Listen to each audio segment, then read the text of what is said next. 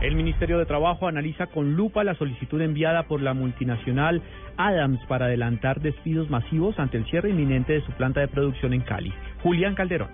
El ministro de Trabajo Luis Eduardo Garzón confirmó haber recibido en las últimas horas la solicitud formal de la compañía responsable de la fábrica Chiclets Adams ubicada en el norte de Cali para despedir a la mayoría, sino a toda su planta de personal. Garzón se comprometió a estudiar con lupa estas peticiones, pues la idea es proteger el empleo si las condiciones lo permiten. Nosotros no vamos a utilizar despido colectivo hasta que veamos hasta la saciedad si es justificado o no lo que nos están diciendo sobre una eventual situación de crisis. Hasta ahora lo que ha habido unos mensajes diciendo que van a trasladar sus centros de producción a otros países para importar chicle. Yo he señalado de que si ese es el argumento hasta ahora y no quiero hacer prejuicio porque pueden eh, generar algún tipo de sanción, yo lo único que sé es que vamos a proteger enormemente los derechos de los trabajadores.